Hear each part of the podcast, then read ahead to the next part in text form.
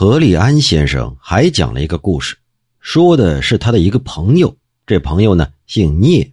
话说这一天呢，这姓聂的朋友去西山的深处上坟，上完坟了要回来，因为是大冬天的，这白天就比较短，眼看天就要黑了。因为害怕这深山老林里头有老虎出没，所以他是跌跌撞撞的尽力赶路啊。远远的瞧见山腰里头有一座破庙，想着要是来不及下山去破庙躲避一时也是好的，于是便急急忙忙就奔了进去。等他到这破庙的时候呢，天色已经昏暗了。忽然听到那破庙墙角处有一个人说话。这里不是人待的地方，施主赶紧离开吧。这姓聂的朋友啊，还以为是和尚，就问了：“啊，呃，师傅怎么在这暗地里坐着呀？”都说这出家人不打诳语，我也跟你实话实说，我其实是个吊死鬼，在这儿等替身呢。这姓聂的朋友听罢之后，吓得是毛骨悚然，浑身发抖啊！过了好一会儿，定了定神，这才说道：“呃，与其死于虎口，还不如死在鬼的手里。我今天就豁出去，和师傅一块住宿了。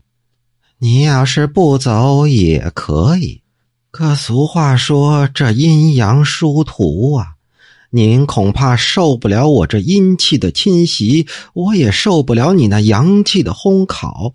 要是我们靠近了，大家都不得安宁。不如这样，我们各自占据一个墙角，不要相互靠近。那姓聂的朋友啊，想了想，也有道理，于是就按照他的话去做。坐在墙角里，远远的就问那个吊死鬼为什么要找替身。那鬼就说了。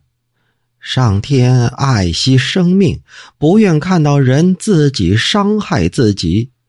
可像那忠臣尽节而死，烈妇保全贞操而死，虽然也是意外的横死，但和寿终正寝没有什么区别，一样可以转世轮回，不必等待替身。那些因为形势所迫，实在没有求生之路的。阴间呢，也同情他们是出于不得已，这样的魂灵啊，也可以交付转生轮回，只不过仍然要核查他的生平，让他依照善恶去接受报应，也不必等待替身。倘若有那么一线的希望可以活命，只是因为小小的愤恨就不能忍受。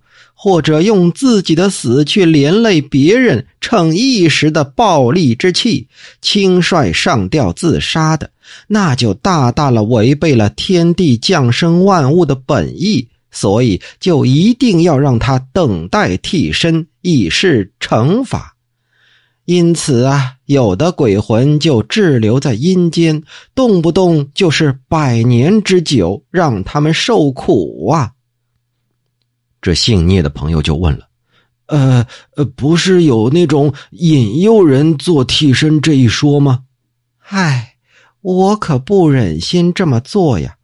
凡是人上吊，若是为结义而死，那魂从头顶上升，死的过程是很快的；因为嫉妒愤恨而死的，那魂是从心脏往下降，死的过程就比较缓慢。这种情况下呀。”在没断气之前，血脉倒涌，肌肤就好像一寸一寸都要裂开，那疼的就好比是灵刀细剐，这胸腹肠胃里如同烈火焚烧，让人无法忍受啊！像这样的过程要过十来刻，形与神才会分离。想想这样的痛苦。所以我看见上吊的人，就要去阻止他们，让他们赶快回头，哪儿还肯去引诱他们呢？哎呀，哎，师傅有这样的念头，自然一定会得好报，能升天呐。这个我不敢妄想啊，只是一心一意的念佛，希望得到忏悔罢了。这聊着聊着呀，觉得时间过得特别快，没过多久，天要亮了，这姓聂的朋友再问，对方就不说话了。仔细一看，对面什么也没有。后来，这姓聂的朋友每回上坟，必定是携带饮食纸钱祭奠这个鬼。每次他祭奠的时候，也总有一阵旋风围绕左右。直到有一年，旋风不来了，料想啊，这个鬼就因为他这一念之善，已经脱离地狱了吧。